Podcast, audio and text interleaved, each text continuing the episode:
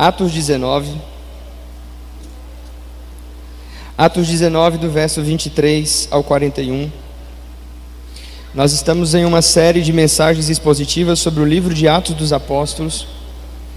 E o objetivo é fazermos entender a vida, comportamento e o movimento da igreja inicial, para que nós possamos imitar, viver no nosso DNA essa realidade da igreja que foi implantada por Jesus, endossada pelo batismo no Espírito Santo e foi creditada no mundo inteiro pela eficácia da pregação do Evangelho. Então, esse é o nosso objetivo com a série do livro de Atos. Se Deus quiser, ainda final desse ano nós iremos terminar. E é muito importante que você participe dos pequenos grupos, porque lá nos pequenos grupos é onde nós vamos discutir, vamos fazer comentários e onde você pode conversar, você pode perguntar, você pode falar, você pode aprender de maneira uniforme. Então, todos os irmãos né, que fazem parte aqui da SEM devem participar dos pequenos grupos, né, a não ser, obviamente, por um motivo de força maior, mas você deve fazer um esforço para participar dos pequenos grupos, tá? Atos 19, do verso 23 ao 41.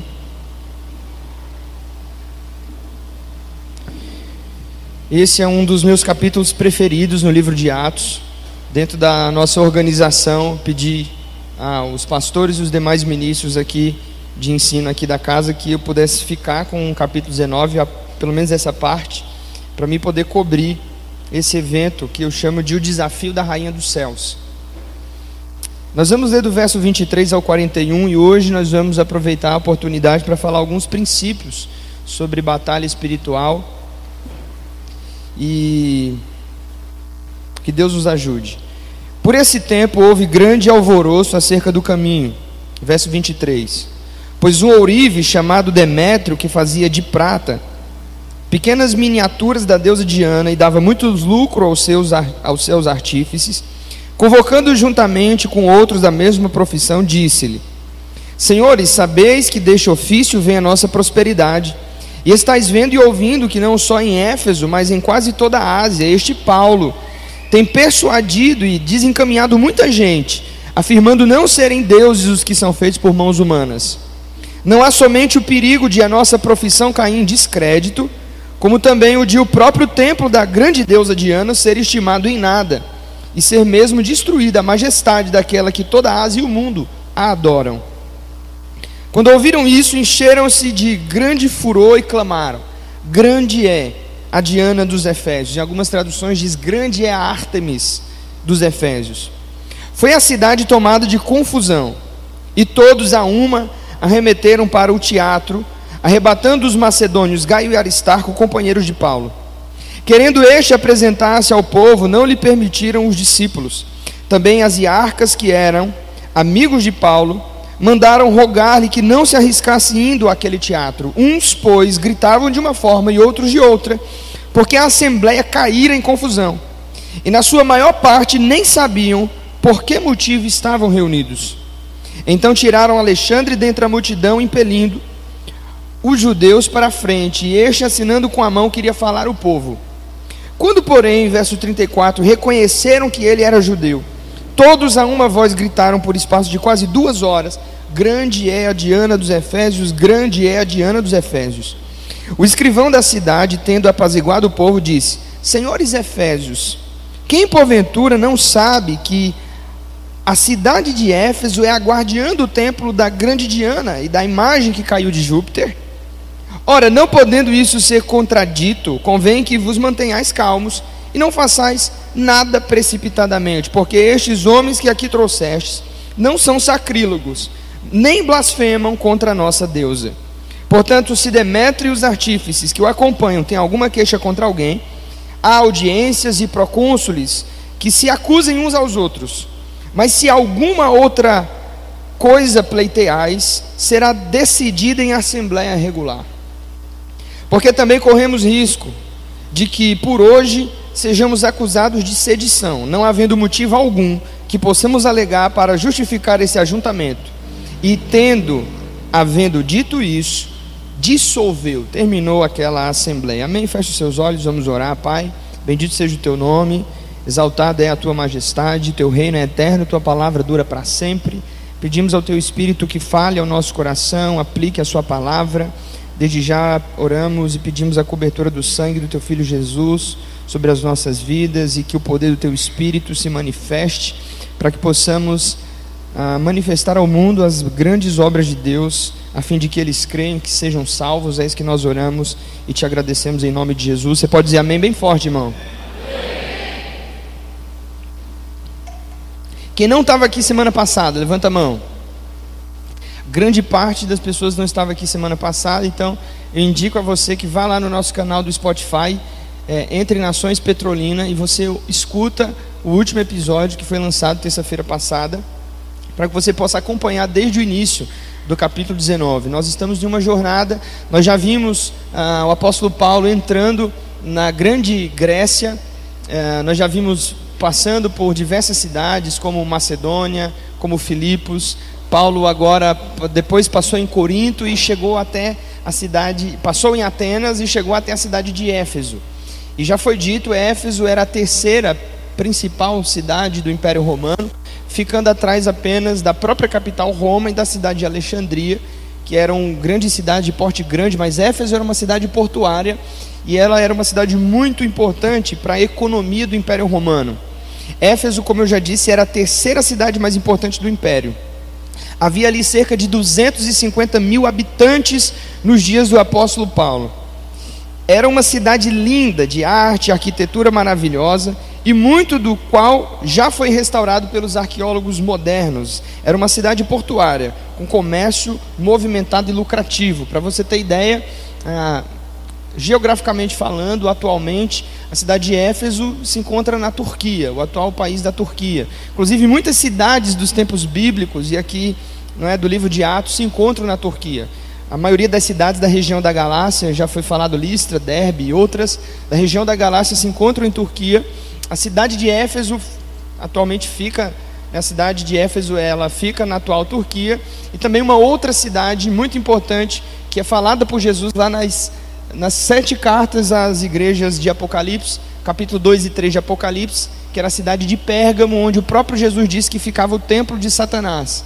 Então aquela região era uma, é uma região muito movimentada pela feitiçaria e pela magia. Haviam casas de banhos que eram situadas em cada portão da cidade e não se admitia que ninguém entrasse na cidade sem um banho completo. Então eles tinham o costume de banhar as pessoas que vinham, viajantes ou pessoas que vinham residir na cidade. Cada portão da cidade havia uma casa de banho para limpar de possíveis é, infecções, bactérias e vírus, etc. Então essa era uma cidade polida, era uma cidade muito importante. Éfeso era um centro de educação com escolas, bibliotecas e salões para palestra, e as casas dos mais favorecidos eram equipadas com encanamento de água quente e também água fria. O hospital da cidade era situado no centro, e o extraordinário é nós falarmos que o anfiteatro ao ar livre era tinha capacidade para cerca de 25 mil pessoas. Então, esse lugar onde aconteceu esse tumulto era esse teatro ao ar livre havendo ali capacidade para cerca de 25 mil pessoas, então era um lugar muito amplo. A acústica do lugar foi totalmente trabalhada para que desse para ouvir a voz do palestrante sem precisar de qualquer recurso de som. O apóstolo Paulo foi o missionário que Deus escolheu para levar o evangelho de Cristo à cidade de Éfeso, capital da província romana, na Ásia Menor. Em Éfeso, Paulo viu mais do fruto do seu amor que em qualquer outro lugar que ele visitou como missionário. Como eu disse, Éfeso foi um centro de magia. Conforme essa informação foi tirada do livro do Clint Arnold, um livro chamado Ephesians, Power and Magic, Éfeso pode ser considerado o centro de magia do Império Romano. Teria atraído os mais famosos mágicos, bem como outros que queriam aprender deles. Paulo ministrava aos mágicos em Éfeso com resultados, a Bíblia diz, extraordinários. Você pode prestar atenção no capítulo 19, quando a Bíblia diz que Deus curava através dos lentos e aventais do apóstolo Paulo, diz que ele fazia milagres extraordinários. Então, note aqui a expressão extraordinários, porque parece que o livro de Atos, ele faz ah, uma classificação entre milagres ordinários e milagres extraordinários. Então, o poder com que Paulo operou naquela cidade era um poder acima do normal dentro do seu ministério. Para ganhar essas pessoas para Cristo, deveria ter inúmeros encontros de poder, demonstrando claramente que o poder de Deus era maior que qualquer poder sobrenatural das trevas que os mágicos tinham. Nós lemos também ali em Atos 19, e 19, como já foi dito semana passada, que também muitos dos que haviam praticado artes mágicas, reunindo os seus livros, os queimaram diante de todos em praça pública e, calculados os seus preços, achou que montavam a cerca de 50 mil denários. Eu fiz a conta, 50 mil denários atualmente daria cerca de 37 mil reais, aquela pilha de livros que foi lançada em praça pública depois que o apóstolo Paulo começou a pregar o evangelho na cidade de Éfeso. Então houve um grande tumulto na cidade, como nós vimos em Atos 17. A impressão que as pessoas tinham é que aqueles que estavam transtornando o mundo tinham chegado até ali. Eles estavam colocando o mundo de cabeça para baixo, literalmente. É, nós já vimos outros encontros entre os apóstolos, os discípulos e alguns outros magos na Bíblia.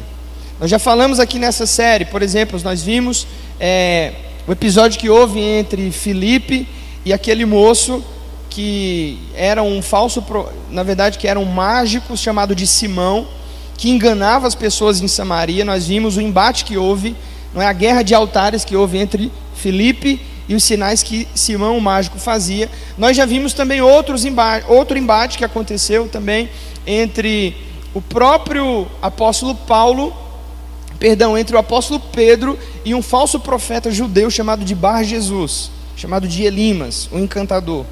Então nós vimos já no livro alguns confrontos acontecendo. Quando Paulo chegou na cidade de Filipos, vocês lembram que Paulo expulsou um demônio que trazia um espírito de adivinhação sobre uma jovem.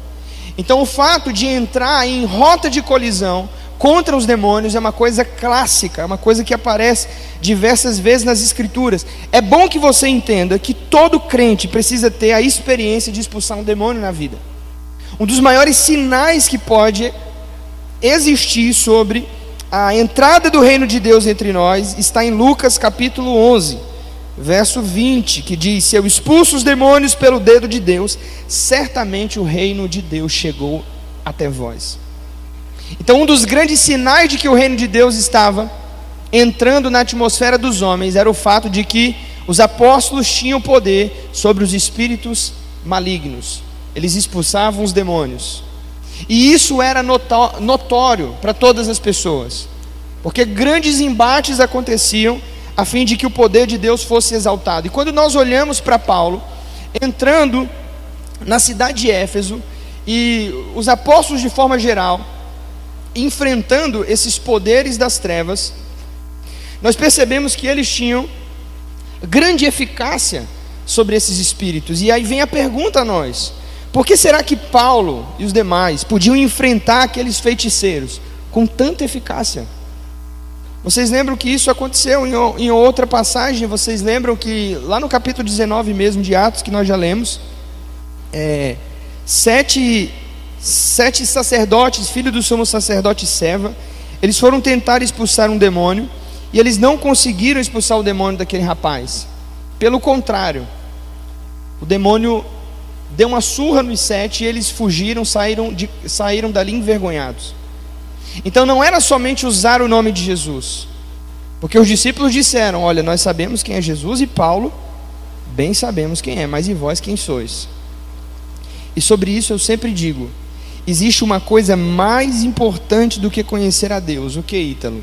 Ser conhecido por Ele.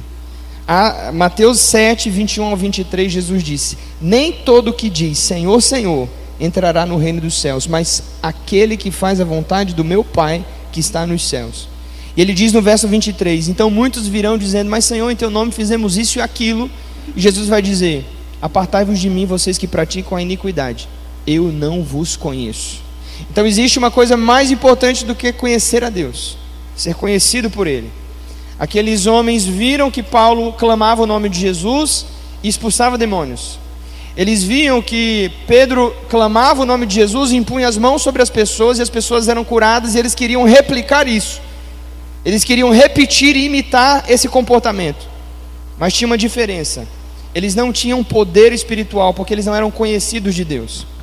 Então a pergunta persiste: por que Paulo teve tamanha eficácia nesse enfrentamento contra esses espíritos, contra os poderes das trevas? Número um, Paulo tinha uma vida de extrema, extrema devoção.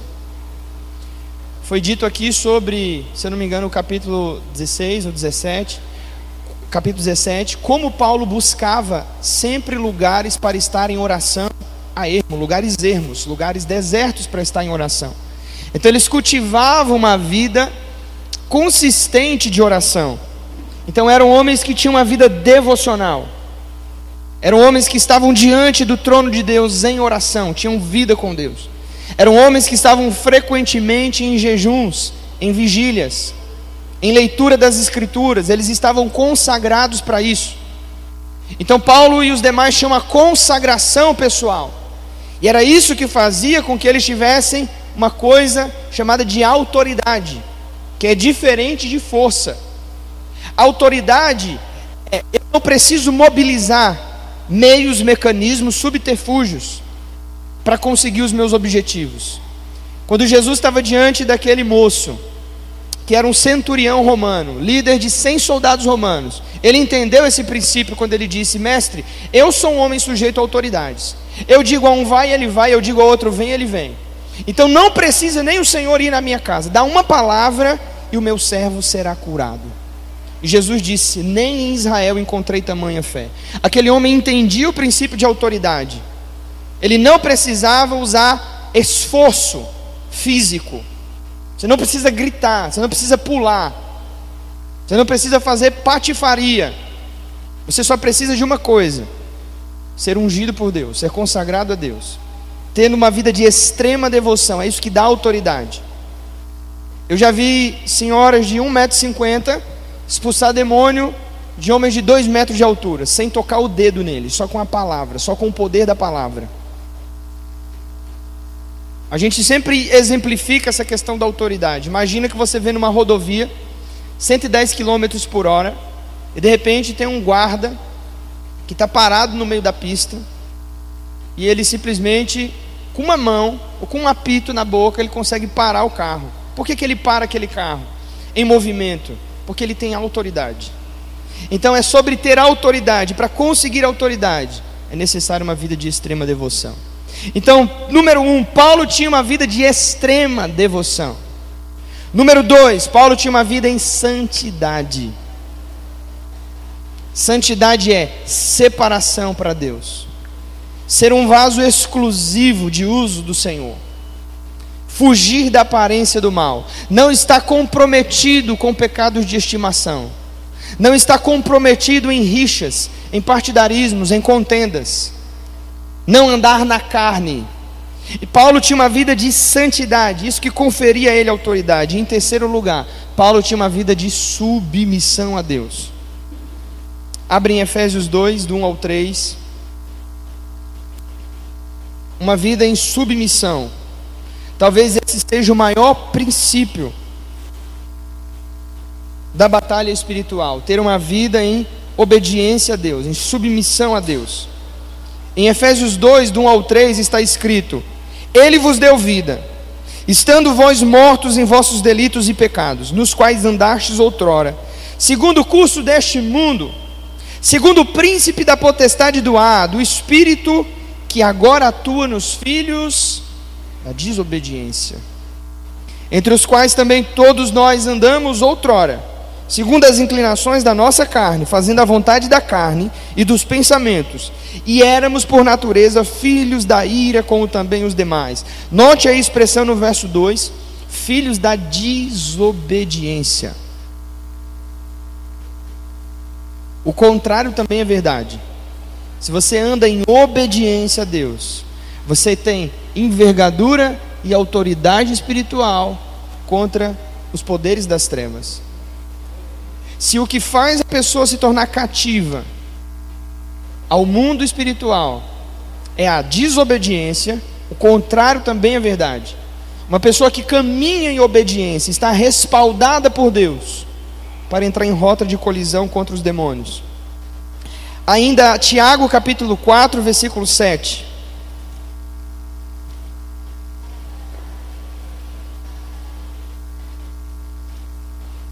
Quem encontrar, fique de pé e leia bem alto, por favor.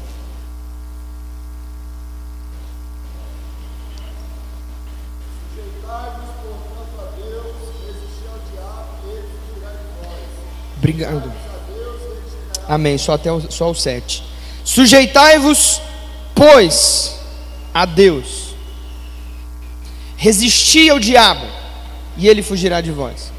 Onde está aqui a ênfase desse versículo, irmãos? Qual que é a ênfase desse versículo 7? Eu já vi muita gente repetindo isso na igreja. Resistir o diabo, ele fugirá de vós. Resistir o diabo, ele fugirá de vós. Não, está errado. Tem que ler o versículo todo. Sujeitai-vos, pois, a Deus. E aí sim, resistir o diabo, e ele fugirá de vós. Existe dois problemas na igreja evangélica, dois, com relação à batalha espiritual. Primeiro é muitos ignoram os ardis do diabo. Muitos ignoram o poder e a força, o engano e as estratégias de Satanás. E o outro, alguns supervalorizam o poder dele. Então, contrapartida tem um grupo que ignora e vive uma vida natural, achando que Satanás e os seus demônios estão muito bem, obrigados, satisfeitos, vivendo uma ilha paradisíaca no deserto, sem estar preocupado com, sem estar fiscalizando a minha vida e a sua, sem estar buscando estratégias e fazendo reuniões solenes para nos derrubar para nos atingir. Contrapartida, outras pessoas, um pouco mais místicas, veem demônio em tudo e acham que tudo é obra do diabo. Em todo momento supervaloriza o poder do diabo em detrimento ao poder de Deus. Então existem esses dois grupos. Nós precisamos encontrar um equilíbrio nisso. O diabo não está em oposição contra Deus. O diabo é nosso adversário. Ele é meu e seu adversário. É óbvio que o diabo não tem poder contra Deus, mas ele pode ter poder contra mim e contra você. Inclusive, foi ele mesmo quem disse a Jesus que todos os reinos da terra estavam debaixo do seu controle e do seu domínio. E se você perguntar para mim hoje, pastor, o que, que o diabo está fazendo agora? Apocalipse 20, versículo 3. Nesse momento ele está fazendo o seu trabalho, que é enganar as nações. Então, Satanás, numa hierarquia maior, está enganando as nações. E todos os demônios que estão debaixo dele, dentro da escala, da hierarquia, da estratificação de poder, estão ao seu serviço, fazendo isso, enganando as nações. Alguns no nível individual, enganando pessoas. Outros no nível maior, enganando cidades, regiões, países. Então nós não podemos nem supervalorizar, nós não podemos ignorar que nós temos um adversário que é inteligente e perspicaz e que a qualquer brecha ele pode arrebentar a nossa vida. Então Tiago vai dizer: sujeitai-vos, pois, a Deus. Aí sim, resistir o diabo e ele fugirá de vós. Qual é o segredo? Olha para cá, irmão. O segredo está na obediência. Vida de submissão. Obediência a Deus. Jesus venceu Satanás no deserto porque ele estava submisso ao Pai. Ele vivia em obediência às Escrituras. Então, porque ele vivia em obediência, não havia contra ele acusação. Não havia contra ele nenhuma brecha a qual o inimigo pudesse valer para derrubá-lo. O apóstolo Paulo vivia em obediência. Por isso ele tinha poder contra os espíritos das trevas e podia entrar em lutas e em batalhas contra esses demônios e sair dali vitorioso pelo poder de Deus. Você pode dizer amém por isso? Existem pelo menos três níveis de batalha espiritual, de todos os quais estavam acontecendo naquele momento na cidade de Éfeso. O primeiro nível nós chamamos de o nível solo. Se trata de expulsar demônios individualmente. Mateus capítulo 10, versos 7 e 8 diz: Curai os enfermos e expulsai demônios. De graça recebeste, de graças dai. Curai os enfermos e expulsai os demônios. Isso não é uma opção, Não é um convite, isso é uma ordem. Olha para quem está perto de você, faz uma cara de crente profético. Diga assim: todo crente precisa aprender a expulsar demônio.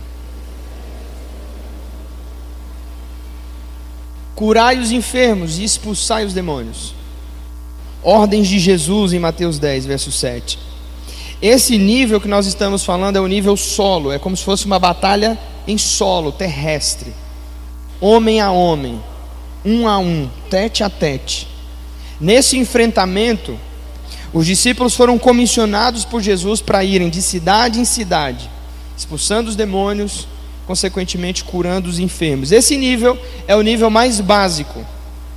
Qualquer crente lavado e redimido pelo sangue de Jesus pode expulsar um demônio.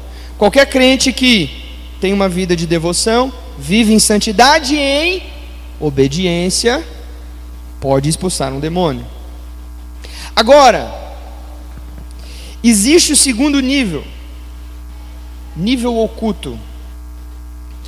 Isso significa tratar com os poderes das trevas que são mais coordenados e organizados que um ou outro demônio que esteja infligindo certa pessoa numa certa hora. E aí nós podemos pensar nisso como estratagemas, filosofias, ok? Ideologias que prendem as pessoas.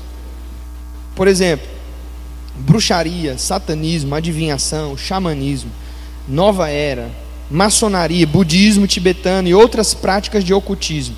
Abre aí em Atos 19 e 19. Deixa eu mostrar isso para você. Em Atos 19, 19 fica claro que Paulo entrou nesse segundo nível de batalha oculto.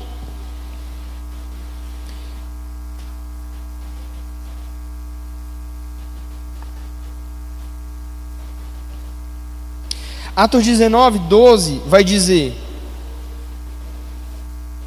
Amém, irmão? Abriu aí? Atos 19, 12 vai dizer: a ponto de levar os enfermos lenços e aventais do seu uso pessoal, diante dos quais as enfermidades fugiam das vítimas e os espíritos malignos se retiraram. Esse aí é o nível solo.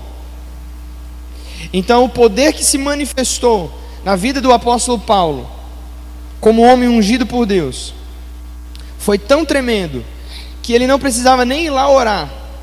A autoridade que havia na vida de Paulo os discípulos pegavam panos e aventais, levavam sobre as pessoas e colocavam sobre eles, e eles eram curados e eram libertos.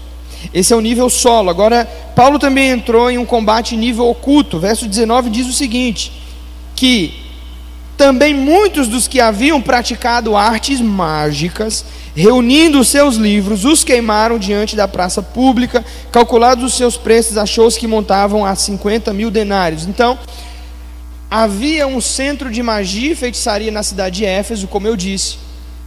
E muitas pessoas iam para lá para serem iniciadas no ocultismo. Diga-se de passagem, o templo da deusa Diana era uma das sete maiores maravilhas do mundo antigo. É, essa entidade maligna, esse principado maligno, eu já vou explicar o que isso significa. Ele recebeu vários, vários nomes diferentes na história. Então, para os caldeus, ela era chamada de Semiramis, a mãe de Nimrod a qual cometeu um incesto com o próprio filho e depois ah, disse que o menino era a reencarnação do seu filho Nimrod, a qual deu o nome de Tamuz e foi conhecida na antiguidade como a rainha dos céus e também a mãe de Deus.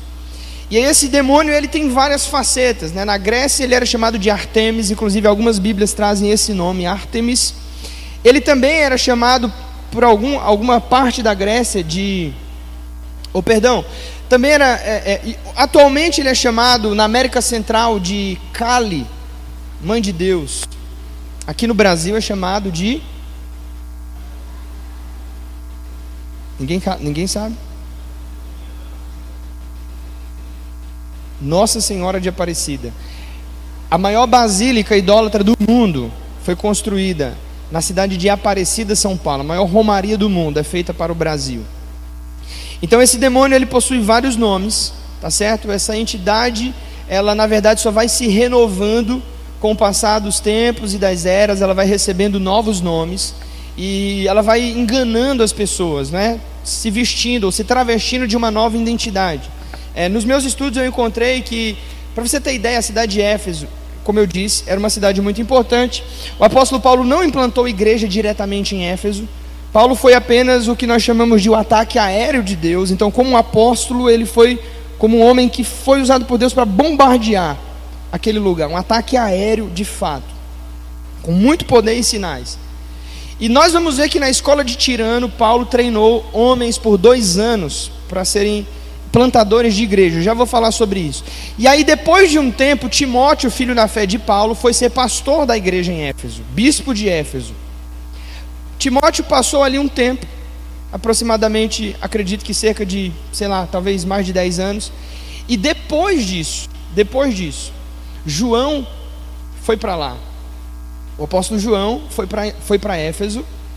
E aí, João, quando chegou em Éfeso, é, algumas teorias vão dizer que por causa daquela declaração que Jesus fez para João, dizendo: Olha, essa agora é a tua mãe, recebe-a em sua casa. João teria levado Maria, mãe de Jesus, juntamente com ele para a cidade de Éfeso.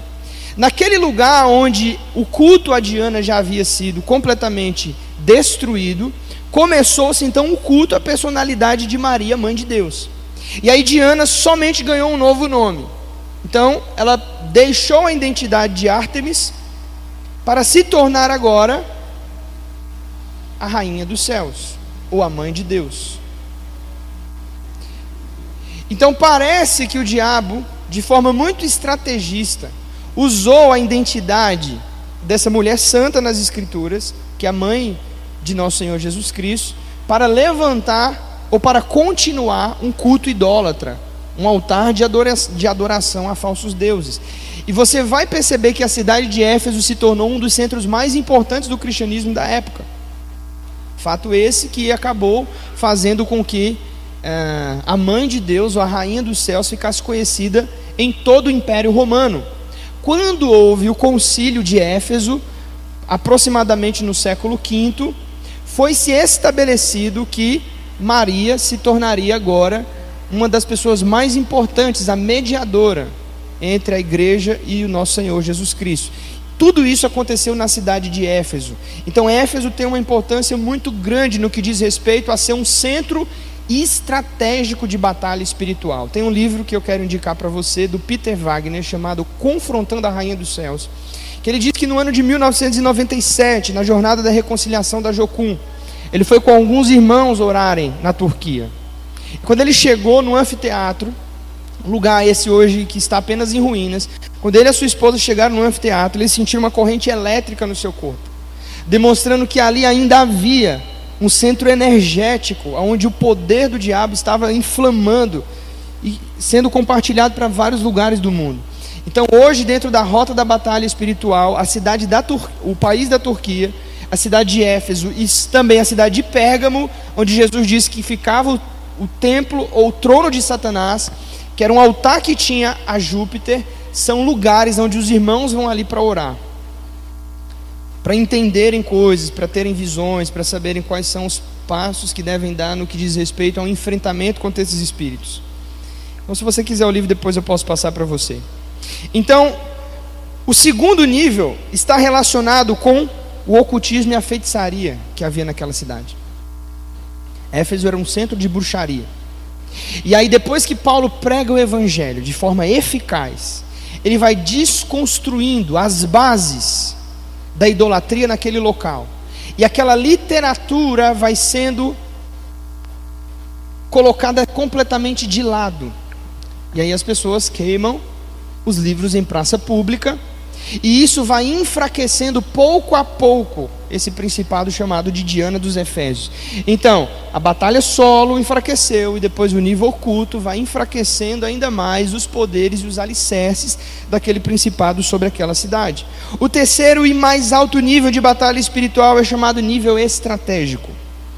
Isso envolve o confronto dos espíritos territoriais de alto nível a quem Satanás nomeou para coordenar as atividades do reino das trevas sobre certa área, para manter as mentes das pessoas cegas, presas, a fim de que o evangelho de Cristo não resplandeça. Como lemos em 2 Coríntios, capítulo 4, verso 4, Paulo diz: "O Deus com D minúsculo, o Deus deste século, cegou os entendimentos dos incrédulos, para que não lhes resplandeça a luz do Evangelho de Cristo, que é a glória de Deus. Então, um dos trabalhos dos demônios é cegar o entendimento das pessoas. É por isso que quando você prega uma pessoa contra a idolatria, ela não consegue enxergar, porque ela está cega espiritualmente e ela não vê que ela está adorando um ídolo mudo. Ela não consegue perceber que ela está adorando a um ídolo que tem boca e não fala, tem pés e não anda, tem mãos e não apalpam, tem ouvido e não ouvem, tem nariz e não cheira. Existe um princípio dentro do Salmo 115, verso 8, que diz: Tornem-se semelhantes a eles os que o adoram.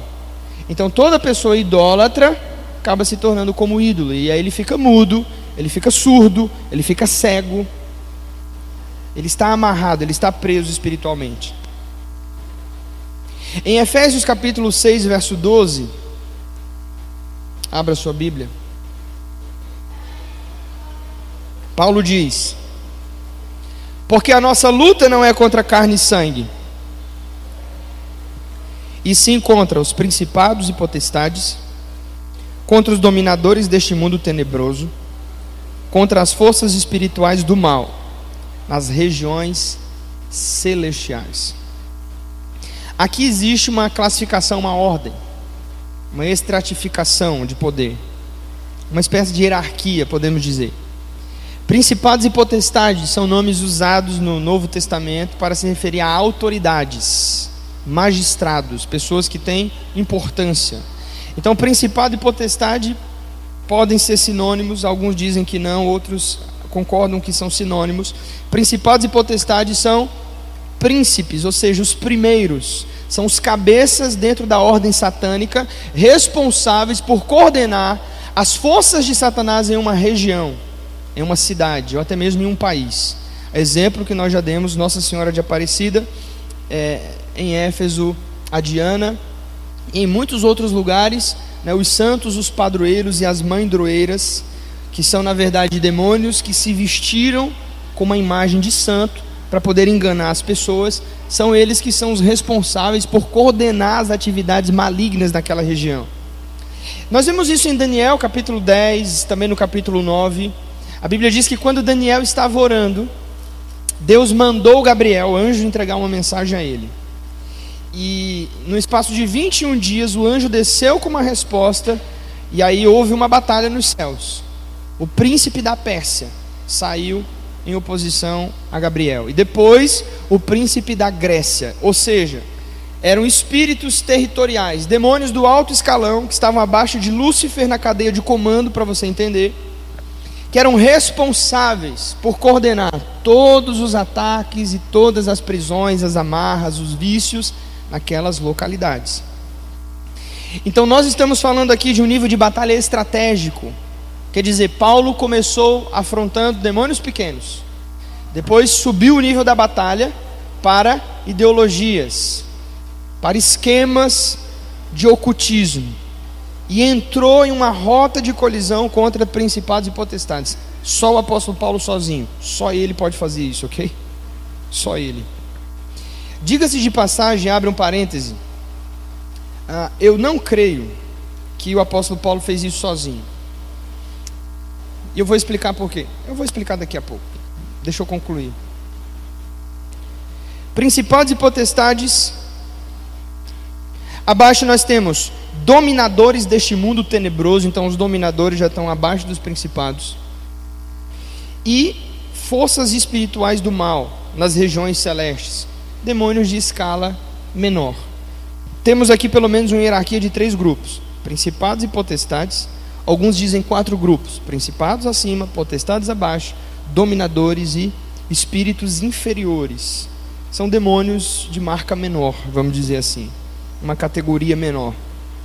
Cada um deles trabalha em uma área. Então existem demônios que trabalham no nível apenas individual, existem castas de demônios, essas podem trabalhar em uma família inteira, ou alguns espíritos podem acompanhar uma geração inteira de pessoas. Eu já ouvi histórias de demônios que acompanhavam a história e a geração de uma pessoa por cerca de 400 anos.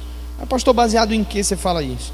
Baseado em Êxodo 20, quando o Senhor diz que Deus visita a iniquidade dos pais nos filhos até terceira e quarta geração dos que lhe desobedecem. Então, por exemplo, os demônios trabalharam na vida do avô para o alcoolismo. Aí o pai foi alcoólatra e o filho já está começando a entrar na vida de vício no álcool. São cadeias geracionais, demônios que estão trabalhando. O mesmo demônio está trabalhando em uma família há 400 anos.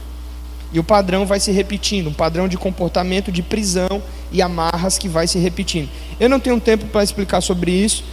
É, em uma oportunidade, a gente, né, de vez em quando, nós fazemos treinamento sobre isso aqui.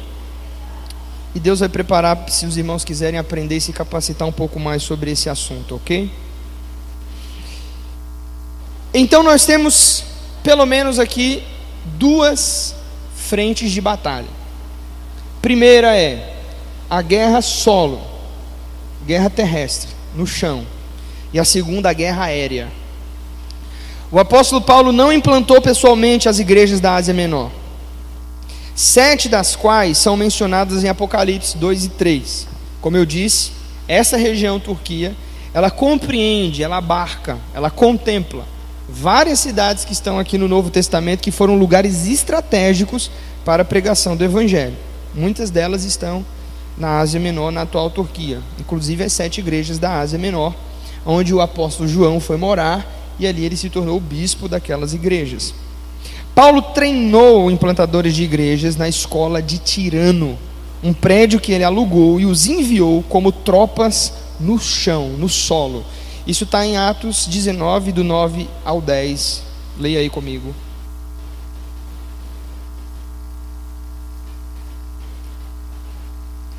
Escola de tirano. Quando eu li isso, meu coração queimou. Dois anos. Treinamento intensivo. E depois, pum. Pegou?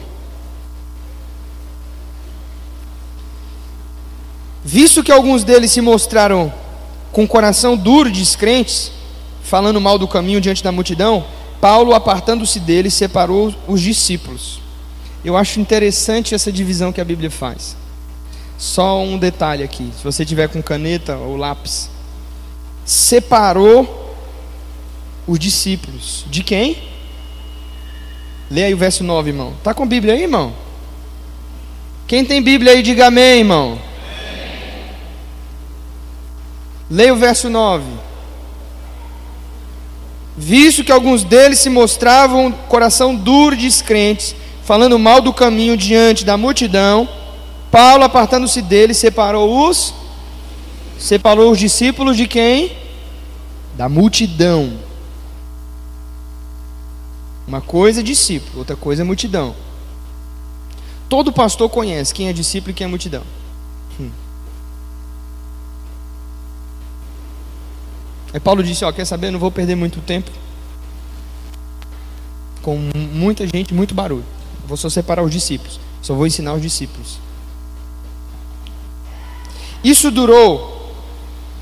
E aí diz que separou os discípulos e passando a discorrer diariamente na escola de Tirano, um lugar, um galpão, um salão que ele alugou para isso. Isso durou por espaço de dois anos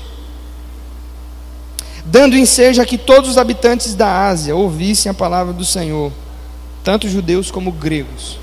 Então, olha que coisa linda. Nesses dois anos, Paulo treinou esses homens para a guerra solo, para a batalha terrestre. Dois anos de preparação e depois ele soltou esses caras, falou: vai lá agora, agora é com vocês. E eles vão indo em uma batalha homem a homem, tete a tete, com esses demônios. E à medida que eles vão pregando e evangelizando, isso vai enfraquecendo o principado que atuava naquela cidade. Então, nós vemos aqui o poder do ensino. Eu acredito que libertação não é só você tirar as forças malignas, é você trazer a glória de Deus. E é isso que Paulo vai fazer com os discípulos. Ele vai trabalhar no entendimento daquelas pessoas. Então, o primeiro ponto é: Paulo treinou homens para batalha solo. O segundo ponto é: a igreja local foi quem enfraqueceu o principado, ganhando vidas e discipulando pessoas ao longo desses dois anos. Compreende? Então são dois anos de trabalho árduo. Não é que Paulo estava fazendo tudo sozinho. É que à medida que ele ensinava, esses discípulos estavam juntamente com eles. E você tem que entender que a igreja inicial não tinha um prédio, não tinha um templo como esse, mas eram pequenos lugares onde eles se reuniam de casa em casa. E muitos lugares na cidade estavam levantando foco de adoração e de ensino a Deus, e isso vai enfraquecendo diretamente o poder da rainha dos céus que estava ali no comando da tropa, né? Rainha dos céus, eu estou usando esse nome por causa de Jeremias capítulo 7, Jeremias capítulo 41, Jeremias capítulo 44. Se você tiver interesse, vai lá ler a Bíblia, está lá. Ponto 3: Eu creio que havia constante oração daqueles irmãos pela cidade. E isso também enfraqueceu as forças de Diana e preparou o cenário para os próximos anos de avanço da igreja naquele lugar. Efésios 1, do 15 ao 23, abre aí. Efésios capítulo 1, do 15 ao 23. Agora preste atenção o que Paulo escreve. Ele mesmo escreve à igreja em Éfeso. Diga-se de passagem, a carta aos Efésios é a carta mais mística, mais misteriosa, a que Paulo fala mais sobre demônios, principados, potestades, sobre o poder da igreja, sobre oração, sobre consagração, sobre a autoridade dos crentes. Eu amo a carta aos Efésios por conta desse teor que ela tem, de avanço, é, de compreensão, de, de, de entendimento sobre como o poder de Deus está se manifestando e como a igreja ela é o receptáculo da glória de Deus para levar isso ao mundo. Então é muito notório porque é justamente aos irmãos em Éfeso que Paulo escreve essas palavras. Capítulo 1, Verso 15, se você está aí, diga sim. Por isso também eu, tendo ouvido a fé que há entre vós no Senhor Jesus e o amor para com todos os santos, os santos não cesso de dar graças por vós, fazendo menção de vós nas minhas orações. Presta atenção nisso. Verso 15, porque Paulo não implantou a igreja. Paulo só trouxe o ataque aéreo poderes, maravilhas e sinais. O que o John Wimber vai chamar de evangelismo com poder. Catch a fire, poder. Então Paulo elevou o nível do poder daquele lugar, sacudiu as estruturas da cidade com abalo e deixou os discípulos fazerem o resto do trabalho. E ele não ficou para ver a implantação da igreja. Então por isso ele escreve: Eu ouvi falar da fé que há entre vós e por isso, o verso 16 ele diz: Eu não cesso de dar graças por vós, fazendo menção de vós nas minhas orações. Olha a cobertura espiritual, embora alguns irmãos não gostem desse termo, mas por falta de melhor termo para usar. Olha a cobertura que Paulo está dando para essa igreja, em oração, né? Poderia falar de cobertura, poderia falar também o fundamento que Paulo está dando, porque os apóstolos são o fundamento da igreja. Então Paulo dá um alicerce para eles, está dizendo: olha, eu estou orando por vocês, eu estou intercedendo por vocês. A intercessão, já disse o fundador da missão Portas Abertas, a intercessão é você dizer para Deus: Deus, pega a carga que está sobre os ombros do meu irmão, coloca sobre as minhas costas. Olha como isso é poderoso. Paulo orando por aquela igreja. Talvez esse é o segredo para o avanço da igreja na cidade de Éfeso, as constantes orações que Paulo, e não só Paulo, mas todos os apóstolos faziam pelas igrejas iniciais, porque você tem que entender que o foco estava em Jerusalém, o foco estava em Antioquia, e esses irmãos estavam, pastor Jair, orando o tempo inteiro pelo avanço da igreja nas cidades, para que Deus pudesse levantar um povo em cada cidade. Então havia incenso sendo levantado o tempo inteiro, entende? E era por isso que ele podia agir. Então, Paulo não agiu sozinho, porque havia cobertura de oração. Quando a gente fala de um ataque aéreo, você tem que pensar numa guerra, estilo Guerra Fria, estilo Segunda Guerra Mundial, aonde primeiro o país que está atacando, ele lança os caças, os aviões, para lançar bombas sobre o território inimigo. E as orações dos santos, as intercessões, fazem parte desse ataque aéreo. Então a gente não está no lugar, mas enquanto nós oramos, é como se nós estivéssemos lançando foguete, dinamite, granada, mísseis poderosos que vão naquela direção. E Paulo diz: Ó, eu estou orando por vocês, verso 17, para que o Deus de nosso Senhor Jesus Cristo, o Pai da glória, vos conceda. Todo mundo sabe que eu amo esse versículo, espírito de sabedoria e revelação no pleno conhecimento dele. Por que Paulo diz que os irmãos precisavam de espírito de conhecimento, de sabedoria e revelação? Porque a sabedoria sem a revelação pode colocar a pessoa em apuros. Ela pode ficar sem saber o que fazer. E a revelação sem a sabedoria pode gerar uma espécie de falso ou uma falsa fé, ou um certo misticismo. Então as duas coisas precisam caminhar juntas. Sabedoria, que é saber o tempo e o modo de agir, e revelação, que significa ter os olhos espirituais abertos para eu conseguir ver aquilo que está no invisível. Eu conseguir ver aquilo que está oculto. Então Paulo diz: Eu estou orando por vocês, verso 18: iluminados os olhos do vosso coração, para saberdes qual é a esperança do seu chamamento, qual a riqueza da sua glória e herança nos santos, qual a suprema grandeza do seu poder para com os que cremos, segundo a eficácia da força do seu poder. Aqui ele usa sempre a palavra poder, que é no grego dínamos, dínamos, que tem a ver com dinamite. Ele está dizendo: existe um poder na igreja, existe um poder na oração, existe um poder nos santos. É uma pena que muitos de nós não conseguimos encontrar esse poder, acessar esse poder, por causa da nossa vida de preguiça e letargia espiritual. Por causa da nossa falta de santidade, de extrema devoção e de obediência a Deus. Então vivemos uma vida seca e vazia espiritualmente, não vemos manifestações de sinais, não temos autoridade para expulsar os demônios, e o que, que a gente faz? A gente cria uma teologia para justificar. Paulo diz: existe um poder em vocês, dínamos, o qual ele exerce, verso 20: o qual ele exerceu em Cristo, ressuscitando dentre os mortos e fazendo-o assentar à sua direita nos lugares celestiais, acima de todo principado e potestade, poder e domínio e de todo nome que se possa referir, não só no presente século, mas também no vindouro. O que Paulo está dizendo aos irmãos em Éfeso é: embora exista uma batalha espiritual iminente, Jesus Cristo está acima de todo principado e potestade. Ele está à direita de Deus, ele é mais poderoso do que a Diana dos Efésios. Ele é mais poderoso do que qualquer ocultismo ou qualquer artes mágicas. Ele é mais poderoso do que qualquer idolatria.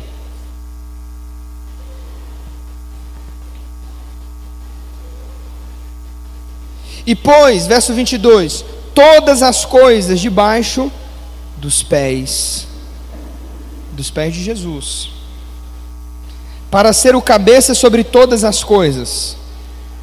E aí, essa é a parte que me choca. E o deu à igreja. Ele deu isso à igreja. Ele deu isso a nós. O problema é, Ítalo, por que, que eu não consigo acessar? Porque você é preguiçoso.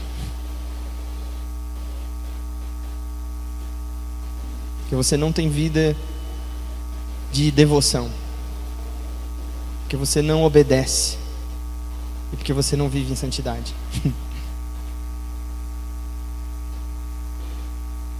Mas se você vivesse uma vida de devoção, uma vida em santidade, uma vida em obediência, você faria. É, até Ali Osborne, quando ia pregar, ele chegava em um continente e antes de descer do seu jato, ele dizia: Diabo, pode retirar sua bagagem porque eu cheguei. E ele pulava com os dois pés. Teve um outro que dizia: Quando eu quero dar uma mensagem ao diabo, eu escrevo na sola do meu sapato porque está escrito. E aí Paulo vai dizer em Coríntios 16 que Satanás foi esmagado debaixo, breve o Deus de paz esmagará Satanás debaixo dos vossos pés. Então não é só que ele está debaixo dos pés de Jesus, ele também está debaixo dos vossos pés. Sempre no plural. Nunca se esqueça disso. Sempre no coletivo, nunca no individual. Ele deu esse poder a igreja. Ele não deu esse poder a um homem. Você não é o bambambam, bam, bam, o libertador, o semideus, o superman. Não. Se você fizer parte da igreja, se você estiver conectado ao cabeça que é Jesus Cristo, e se você viver uma vida em obediência a Ele, aí você tem esse poder. Então, vai demorar para a gente conseguir aprender por exemplo, coisas como a intercessão em grupo, por exemplo. Isso vai demorar para a gente aprender. Por quê? Porque nós temos uma vida egoísta e mesquinha. E o mínimo que nós temos de vida de oração, a gente gasta para orar por nós mesmos. Então vai demorar para você acessar esse poder. Porque para entrar em conexão com esse poder, você precisa estar ligado ao cabeça, que é Cristo, e fazer parte do corpo, que é a igreja. E aí, por exemplo, o pastor colocou lá o relógio de oração. E não, não se trata somente de você ir lá cumprir o horário. Se trata de você entender um movimento que a igreja está fazendo para que você avance junto. Por quê? Porque quando fazemos o movimento juntos, nós temos força. Não é sobre um ou dois avançar, é sobre fazer esse movimento juntos.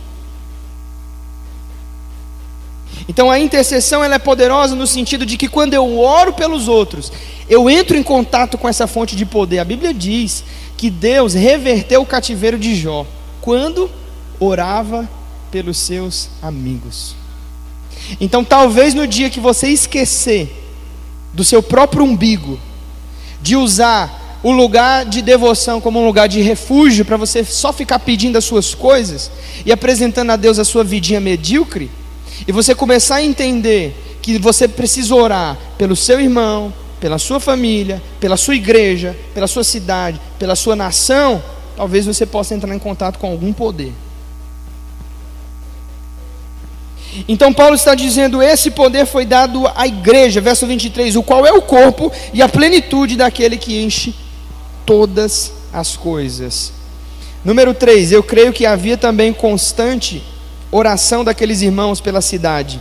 Já falei, né? E isso também enfraqueceu as forças de Diana. Então, como Paulo é um homem versado, Paulo ensinou os crentes: orem pela cidade de vocês. E aí, durante aqueles dois anos, os irmãos estavam aprendendo e ele também estavam orando, destituindo espiritualmente a rainha dos céus e colocando Jesus no trono da cidade de Éfeso. E vários lugares da cidade, irmãos levantando foco de oração e dizendo: Nós destituímos você e colocamos Jesus. Nós destituímos você e colocamos Jesus. E isso vai enfraquecendo o poder das trevas naquele lugar. Número 4. Sem dúvidas, naquela igreja havia incessante oração também pela vida do apóstolo Paulo. Efésios 6,19. Além deles orarem pela cidade e Paulo orar por eles, eles também oravam pela vida do apóstolo Paulo. Efésios 6,19 está escrito: Aleluias. Orem também por mim, para que me seja dada no abrir da minha boca a palavra com intrepidez, para fazer conhecido o mistério do Evangelho. Paulo pedindo oração. Por que Paulo pede oração? Porque ele sabe que ele precisa da cobertura e da oração dos santos para poderem avançar. Deixa eu dizer uma coisa para você, escute isso. Eu vou falar isso aqui com muito temor. E eu vou falar isso porque quem tem que ensinar a igreja sou eu. Um dos maiores resultados de cobertura, proteção na sua vida espiritual é a oração do seu pastor e do seu líder por você. Mas o contrário também é verdade. Os pastores precisam da oração da igreja para estarem cobertos, para avançarem, para resistirem às tentações, para irem de encontro às forças das trevas. Por duas vezes Paulo disse aos irmãos em Tessalonicenses: O diabo me impediu de ter convosco. Se o diabo tinha força para impedir Paulo, imagina eu e você, comedor de feijão e carne. Então não negligencie os ardis de Satanás. Não negligencie a oração intercessória. Eu conheço pastores, eu porque eu sou negligente. Deus tem levantado pessoas para me advertir sobre isso. Eu conheço pastores e amigos pregadores que têm grupo de 10. Eu conheço um pastor que tem 22 pessoas que oram por ele, todos os dias. Todos os dias. 22 pessoas. Porque qual é o entendimento, Ítalo? Ah, é porque você precisa eu vejo muita gente besta aí falando, porque precisa ouvir de Deus pelos outros. Não, não. Eu ouço de Deus por mim mesmo. mas às vezes eu preciso de um equipamento, de uma ferramenta para ouvir. Então a oração intercessória ela tem esse poder de fazer com que os discípulos avançassem, os apóstolos avançassem. E a oração intercessória tem esse poder de cobrir a vida do pastor e dos líderes da casa, para que eles possam continuar pregando o evangelho, sendo eficazes contra o poder das trevas. Esses dias atrás, Deus abriu meus olhos. E o Senhor me mostrou um homem que entrava dentro de um saguão de um hotel. Ele vinha vestido como se fosse um bicheiro, um homem importante, com um colar de ouro no pescoço, vários anéis nas mãos, abraçado com duas prostitutas. Ele entrava no saguão do hotel e ele olhava para mim e me desafiava espiritualmente, dizendo: Dentro de três anos você perde tudo que você tem. A balconista que estava do lado mandava eu assinar um contrato. E naquele momento Deus me enchia de um atrevimento espiritual muito grande. E aí eu levantei, acordei. Eu lembro, eram 3h30 da manhã. Na hora que eu acordei, a Olivia chorou dentro do quarto. Mesmo horário. Pá! E eu entendi. Deus manifestando sinais no físico para poder explicar que estava acontecendo uma iminente batalha nas regiões espirituais acerca da minha vida, acerca dessa igreja, acerca das pessoas e dos líderes que estão debaixo da nossa cobertura. E eu comentei isso com algumas pessoas: olha, intensifiquem as orações, intensifiquem as orações. Então nós não podemos achar, sabe por que, que pastores e crentes caem em pecado? Sabe por que, que você vê um pastor que está numa escala de sucesso, ele está crescendo, se tornando conhecido e de repente. Porque negligenciou a vida de oração. Porque negligenciou a vida de devoção. Saiu do lugar da devoção. Se tornou um alvo fácil para o inimigo. Então, Paulo está pedindo oração a esses irmãos porque ele sabia contra quais poderes ele estava agindo, trabalhando, enfrentando. Então, no enfrentamento contra as hostes espirituais, quando nós vamos de, de frente contra um principado, contra uma potestade, nós precisamos ir juntos. E essa unidade começa em casa, a oração em concordância, eu e a minha esposa, eu e a minha família. Depois a oração em concordância, eu e a minha igreja local. E se Deus for misericordioso e abençoar a oração em concordância de todas as igrejas da cidade, para destituir uma hierarquia espiritual e para destituir um principado que está sobre a nação brasileira, mais de 220 milhões de pessoas. Isso não pode ser feito por um ser humano, por uma denominação. Isso tem que ser feito pelas igrejas do Brasil em oração. Então, você precisa entender o que está acontecendo no mundo espiritual. Quando nós falamos, vamos orar, vamos orar, vamos interceder, é sobre isso.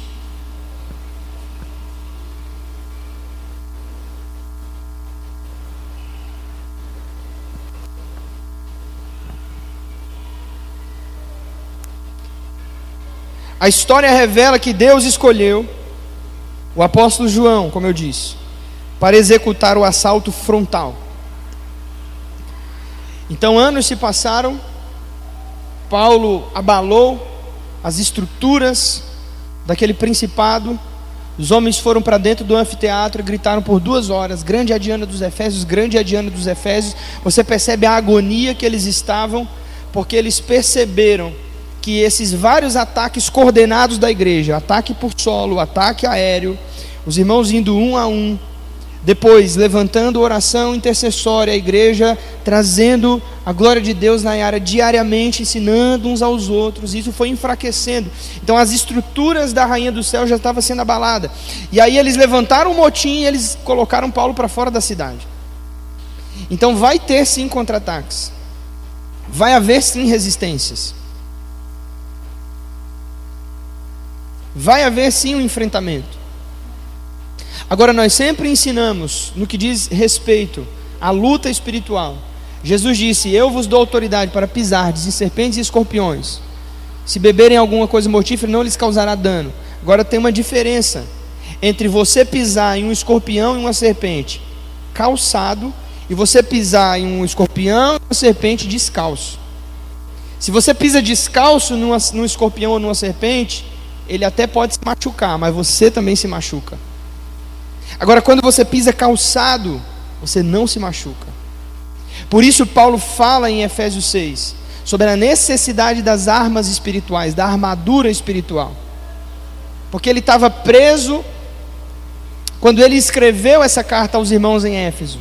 E das grades do presídio, Renato, ele olhava a indumentária do soldado romano. E quando ele vai escrever, ele diz: Olha, vocês também têm que usar uma sandália, uma couraça, vocês também têm que usar um capacete, vocês também têm que usar um escudo e uma espada. Então, Paulo fala de um revestimento de poder, dínamos, revestimento de poder. E o revestimento de poder acontece dessa forma: consagração pessoal, jejum e oração. Não tem segredo, irmão. Você não vai ver a glória de Deus de barriga cheia. Sinto muito. Desculpa te falar isso.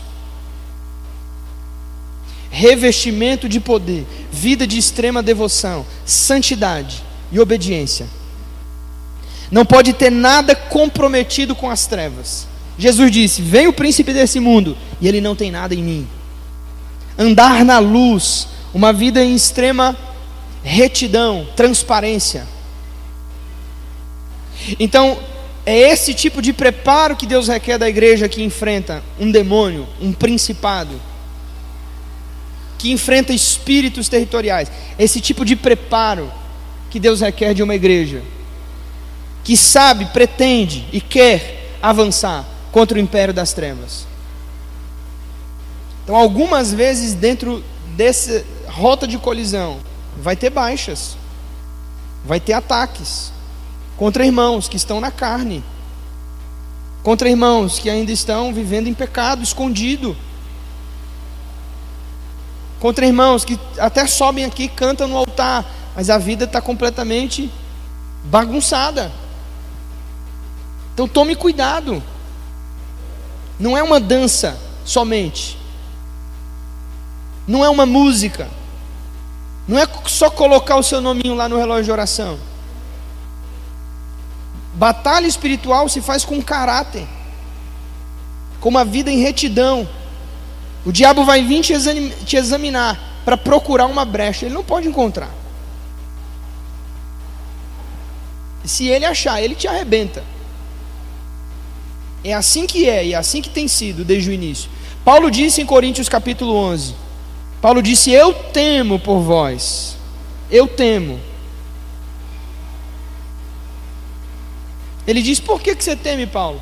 Porque assim como a serpente enganou Eva, assim também sejam corrompidos os vossos sentidos e se apartem da simplicidade concernentes a Cristo. O que Paulo está dizendo? Paulo está dizendo: olha, a cabeça da serpente está esmagada, mas a, a cauda dela ainda tem veneno. Tome cuidado. Então, Deus requer esse tipo de preparo de uma igreja que deseja ser uma igreja apostólica. Caráter, vida na luz, transparência. E aí, muitos anos depois, alguns anos depois desse episódio, é que o último ataque, o ataque frontal, foi feito contra a Diana dos Efésios. É, seria interessante a gente até dizer, né? Lucas 11, 21, 22 e outras passagens do Novo Testamento, Jesus disse que quando um valente bem armado guarda sua própria casa, fica em segurança todos os seus bens. E aí sobrevém um mais valente do que ele. Vence-o. Em algumas traduções ele diz: amarra o valente, lhe, lhe tira a armadura em que ele confiava e leva os seus despojos. Pode-se dizer que nesse ponto esse principado que assolava a cidade de Éfeso, ele já estava amarrado. Ele foi amarrado. Ele foi neutralizado. Suas mãos e os seus pés foram neutralizados. Os ataques que Paulo e aqueles discípulos da escola de Tirano deflagraram contra esse espírito, esse demônio, atingiram em muitos lugares. Só que ela não foi derrotada completamente. Ela ainda teve força para levantar um motim na cidade e mandar Paulo embora da cidade de Éfeso. Só que Paulo havia deixado ali discípulos preparados que iam coordenar os próximos ataques.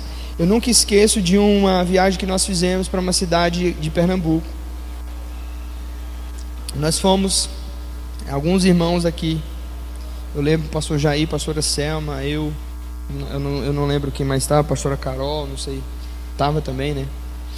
Eu lembro que quando nós, quando nós chegamos em uma cidade nova, ou quando nós chegamos em uma região onde vamos pregar, ou implantar igreja, ou tanto faz, a gente sempre dá uma volta pela cidade e observa. Como Paulo fez em Atenas, lembra? E passando ao redor observava os lugares de culto. E nós observamos a estrutura da cidade, as estátuas, as idolatrias que tem na cidade, como que é a cultura dominante naquele local. Eu lembro que no primeiro dia que nós chegamos, nós estávamos dormindo, todos lá no aposento, na casa onde nós ficamos, e aí se apresentou o demônio territorial, uma senhora, uma velhinha vestida de freira. Lembra disso? No primeiro dia ela se apresentou. E alguns irmãos tiveram essa visão de madrugada. Graças a Deus eu não tenho visão nenhuma, graças a Deus.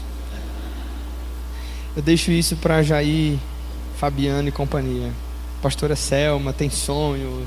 Os irmãos que gostam Gabriel de vez em quando. Eu não preciso ver, irmão. Eu sei que tem. E aí no dia que nós, e aí nós evangelizamos, oramos por cura, pessoas foram libertas, ensinamos a palavra. Foram três dias intensos de poder de Deus. Três dias intensos de poder de Deus. No último dia, quando a gente estava indo embora, quem foi que teve o sonho? Foi a pastora, né? Aí a pastora Selma teve de novo o sonho. A gente estava indo embora com aquele sentimento de vitória. A pastora Selma, aí ela olhou, ela teve o sonho e disse assim: Ó, oh, pastor, ela apareceu ontem de novo. Só que nesse sonho ela estava um pouco desfigurada. Tinha arrancado o olho e o dente, as presas, mas ela ainda estava viva. E aí nós entendemos que os ataques foram fortes. Acertou em cheio, mas não destituiu completamente. É tanto que a localidade tem uma realidade de exploração, de escravidão, e tem todo um contexto que não dá tempo da gente falar. Então, em cada lugar onde nós vamos, Lá no Piauí, onde nós implantamos igreja, é, nós já tivemos também visões como essa. Na oportunidade já fomos várias vezes, expulsamos demônio. Já entramos dentro de casa de, de feitiçaria. Houve esses enfrentamentos de poder aqui. Oramos e libertamos a vida de uma mulher que era sucessora da maior candomblezeira que tinha lá dentro da cidade ela tinha recebido o manto né, místico para dar continuidade àquela localidade. Oramos, libertamos a vida dela, expulsamos vários demônios, e aí, tempos depois, o Senhor deu uma visão à pastora Carol, de um demônio gordo que ainda estava agindo lá no local. Dias depois, nós fomos e entramos em uma batalha, aconteceu exatamente a mesma visão que ela tinha visto. Então, eu estou falando isso para você entender um pouco do mundo espiritual. Ele é mais real do que o que você pensa. E aí Paulo e os discípulos atacaram o principado, ele foi recebeu aqueles golpes, mas ele ainda teve força para colocar Paulo para correr. Mas a história revela que Deus escolheu João para executar o assalto frontal. A história subsequente, extra-bíblica, não o livro de Atos, nos conta que alguns anos depois que Paulo deixou Éfeso, João se mudou para lá para terminar a sua carreira. Ramsey McCullen, um historiador bem conhecido e professor na Universidade de Yale, nos contam do ministério de João em Éfeso, com detalhes muito interessantes na área de batalha espiritual a nível estratégico. McCullen, um especialista na história do Império Romano, escreveu um tratado escolar chamado a cristianização do Império Romano dos anos 100 a 400. Nesse tratado, ele argumenta que o fator principal para a conversão do Império Romano ao cristianismo foi exatamente a expulsão de demônios. Ele dá muitos exemplos de batalha espiritual em seu livro. Um desses é a história do apóstolo João e o seu confronto tete a tete com a Diana de Éfeso. Maculen, citando fontes históricas, diz que João, em contraste de Paulo, entrou no templo de Diana para fazer guerra espiritual. Ele diz: No próprio templo da deusa Diana, João orou: Ó oh Deus, em cujo nome todo ídolo e todo demônio e todo poder imundo foge. Que o demônio desse lugar, desse templo, fuja ao seu nome. Quando João terminou essa oração, enquanto estava dizendo, de repente o altar de Diana rachou em muitos pedaços e a metade do templo caiu. Isso está na página 26 do livro de Macaulay. Ele continua dizendo que esse encontro de poder trouxe multidões dos Efésios à fé em Cristo. Então ele comenta, como historiador profissional, na razão pela qual ele crê que isso, junto com outras coisas semelhantes na evangelização do Império Romano, deve ser aceito como historicamente válido. Isso não é uma história criada. Existem autos na história que comprovam que isso de fato aconteceu. O apóstolo João entrou lá e orou. E quando ele terminou a oração, o templo se rachou e os pedaços do altar foram partidos. Dentro de 50 anos aproximadamente depois desse evento, praticamente ninguém do Império Romano cultuava a deusa Diana. Seu culto foi reduzido a uma sombra do que era antes de Paulo e João irem a Éfeso. E a cidade de Éfeso se tornou o centro do cristianismo mundial para os próximos 200 anos. Amém, queridos?